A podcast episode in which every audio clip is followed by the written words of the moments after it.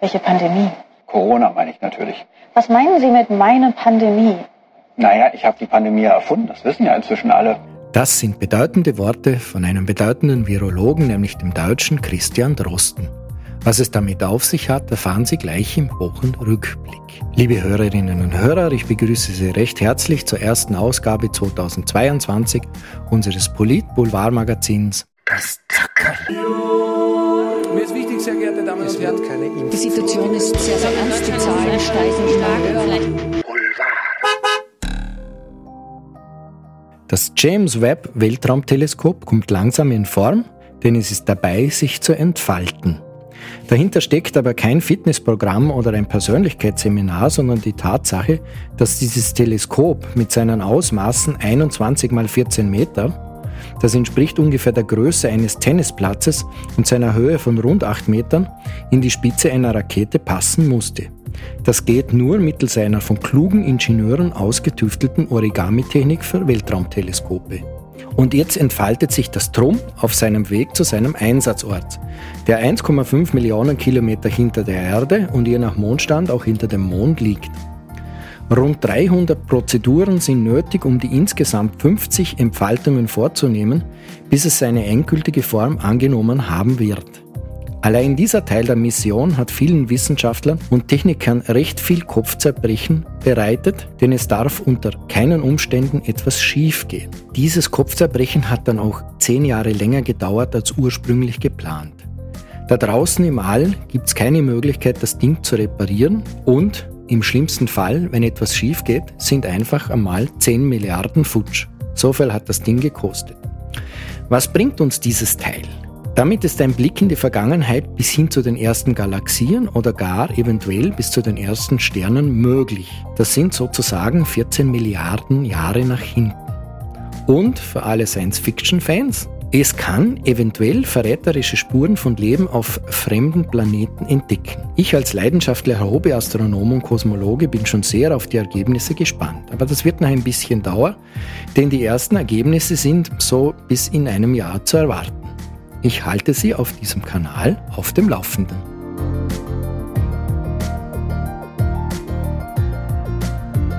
Satire darf bekanntlich alles, aber dürfen auch alle Satire?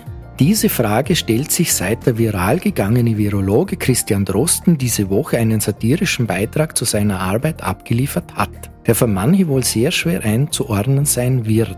Er behauptet in einem Klamauk-ZDF-Video gegenüber seiner sichtlich danebenstehenden Interviewerin nicht mehr und nicht weniger, als dass er die Pandemie erfunden hat. Und zwar nicht, wie ihm die Interviewerin sofort unterstellt, weil er ein von exen Menschen gesteuerter Pharmalobbyist mit Weltherrschaftsfantasie ist, sondern, man höre genau hin, weil er einfach einmal einen erfolgreichen Podcast machen wollte. Lustig ist das ja schon für alle, die das verstanden haben. Für den Rest der lautstark skandierenden Wir sind das Volk Minderheit ist es das berühmte gefundene Fressen. Vom satirischen Ballast befreit, wie zu Beginn der Sendung, ist es der beste Videobeweis für alle Corona-Leugner, den man sich vorstellen kann. Tumor ist, wenn man trotzdem raucht, oder so ähnlich kann ich dazu nur sagen. In Spanien gibt es ein neues Gesetz zum geteilten Sorgerecht. Beschlossen wurde es nicht für den gemeinsamen Nachwuchs, sondern für Haustiere. Die Neuregelung sieht die abwechselnde Betreuung von Hunden, Katzen und Co. nach einer Scheidung vor. Das Gesetz macht das Wohlergehen der Tiere zu einer juristischen Größe.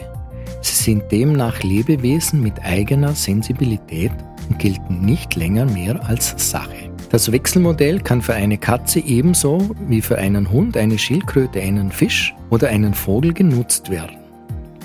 Ob diese Aktion unter dem Etikett Artenschutz, Tierwohl oder zusätzliche Arbeit für die Justiz läuft, das werden wir ja sehen. Ich blicke gespannt schon in die spanischen Gerichtssäle, ob der Sorgerecht Streitigkeiten von Schildkröten und Fischen. Tratsch und Klatsch. Tratsch i Klatsch. In Sachen Corona weiß man ja, das Virus kommt aus dem Ausland rein. In dem Fall sind halt wir das Ausland. Knapp 1000 Winterurlauber aus den Niederlanden haben sich in Österreich mit dem Coronavirus angesteckt. Das freut die niederländische Regierung nicht besonders. Das ist nämlich die höchste Ansteckungsrate von allen Rückkehrern aus dem Urlaub, die die Niederlande so zu verkraften haben. Und wir kennen dieses Szenario ja schon. Wir sind wieder wer, könnte man sagen. Wir waren auch schon vor knapp zwei Jahren wer, nämlich im März 2020, als wir über Ischgl halb Europa angesteckt haben mit dem Coronavirus. Damals haben die Tiroler Behörden noch gesagt, das könne alles gar nicht sein. Unmöglich. Also bei uns hat sich doch niemand angesteckt. Die Leute, die haben sich alle auf der Heimreise angesteckt. Es hat sich dann schnell herausgestellt, so war es doch nicht. Vom Kitzloch und anderen Ischgl-Betrieben aus haben wir das Virus ja schon einmal um die halbe Welt geschickt. Und weil uns das so gut gelungen ist, machen wir es halt jetzt nochmal.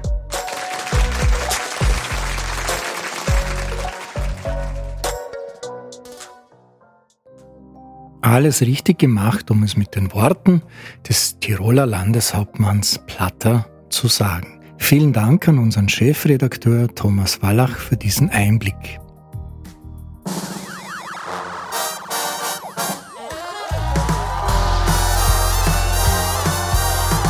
Das Thema der Woche.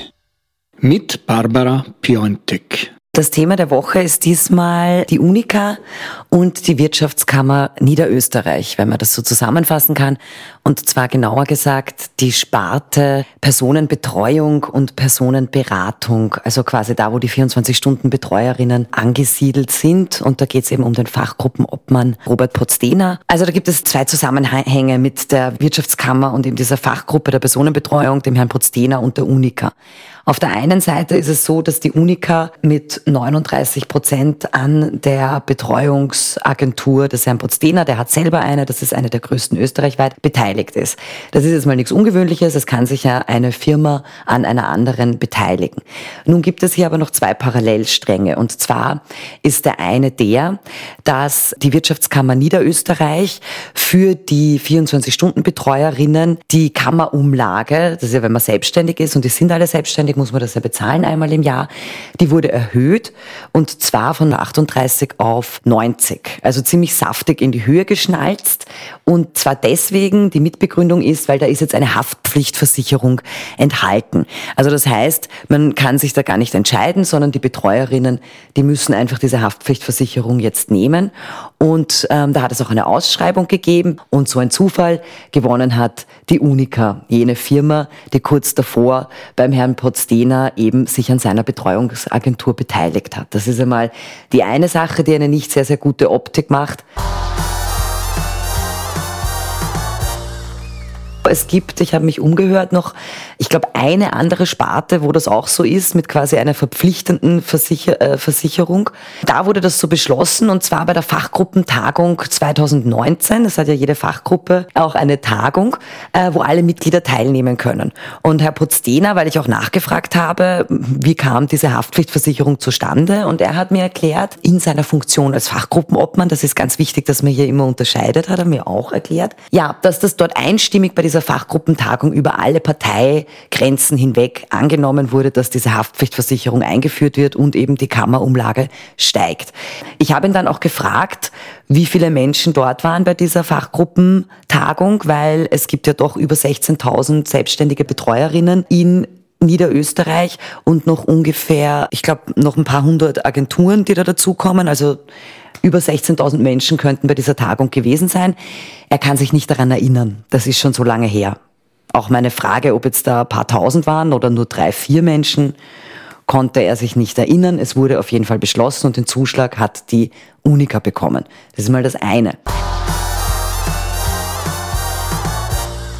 Auf der anderen Seite, und das sorgt gerade für große Unruhe in der 24-Stunden-Betreuungsbranche, ist, dass die Tochterfirma der Unica, die da eingestiegen ist beim Herrn Pozdena in der Agentur, Sanos X heißt die und seine Agentur heißt Cura Domo, die versuchen gerade andere Agenturen im großen Stil aufzukaufen.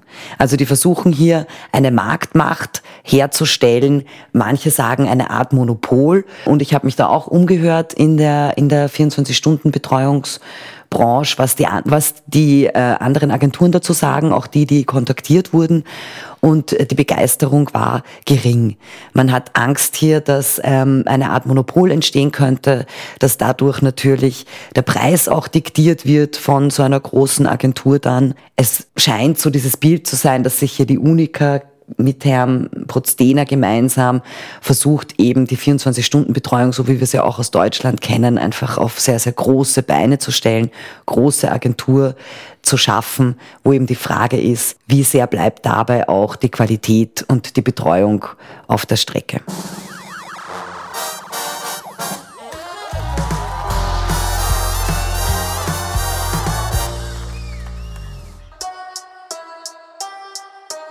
Das Herzl der Woche.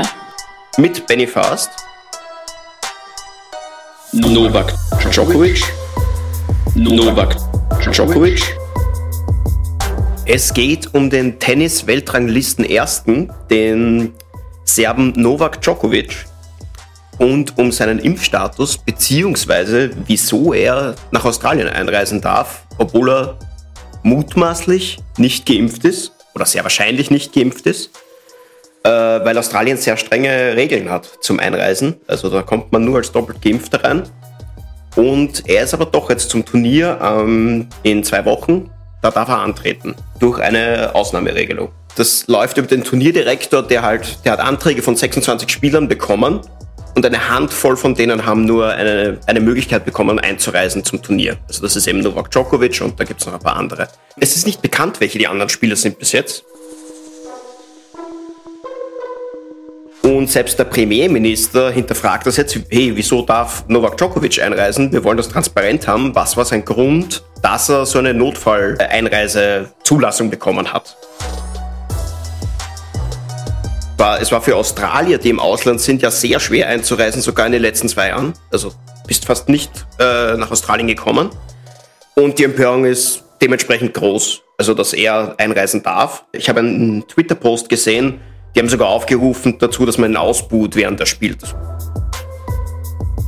Er hat sich selber nämlich noch nicht dazu geäußert, außer halt einem kurzen Post auf Instagram. Er freut sich drauf auf das Turnier, aber es gibt noch keine Stellungnahme von ihm dazu sonst. Mit Stand Freitag ist es jetzt so, dass die Anwälte von Novak Djokovic jetzt einen Einspruch gegen die Abschiebung des Serbens eingebracht haben und ein Gericht hat jetzt entschieden, dass Djokovic mal bis Montag vorerst in Australien bleiben darf.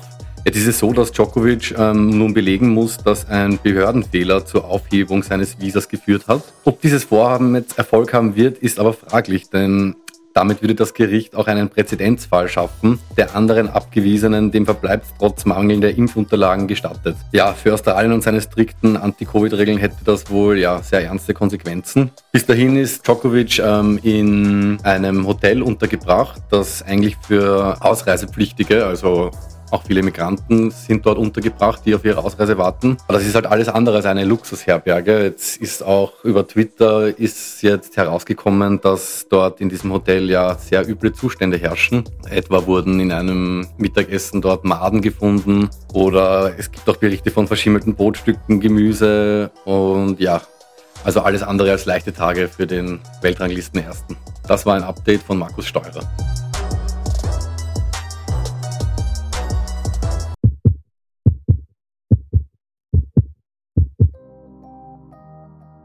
Zum Schluss wagen wir noch einen Blick ins Ausland. Es ist kein lustiges Thema, das uns unsere Russland-Spezialistin Nora Wagner näher bringen wird.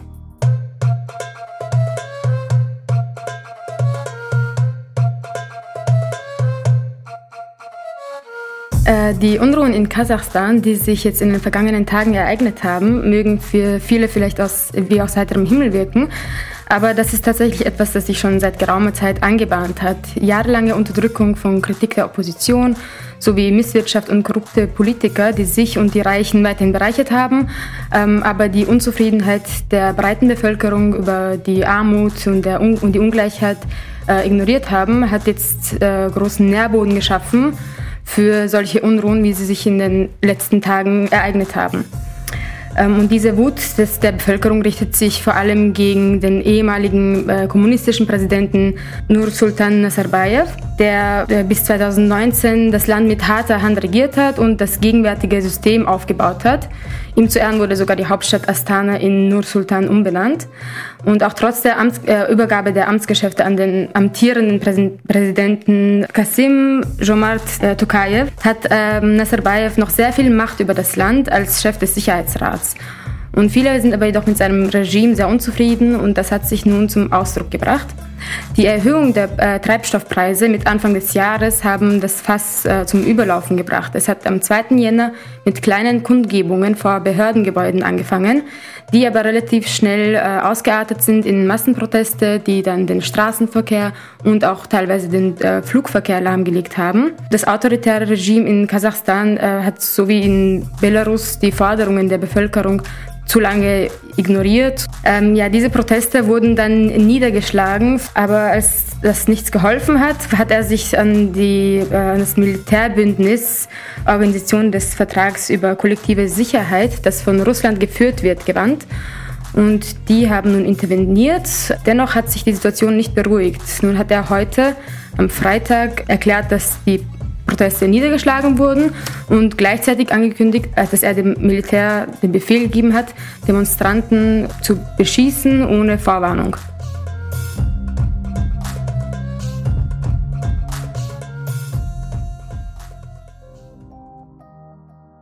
Liebe Hörerinnen und Hörer, das war die erste, sozusagen reguläre Ausgabe des Zackerls, nicht nur im Jahr 2022, sondern überhaupt. Ich freue mich, dass Sie zugehört haben. Ich wünsche Ihnen eine gute Woche und ich freue mich auf ein Wiederhören nächsten Samstag 18 Uhr. Bleiben Sie uns gewogen. Das Zackerl. Mir ist wichtig, sehr geehrte Damen und Herren, keine Die Situation ist sehr, sehr ernst. Die Zahlen steigen höher.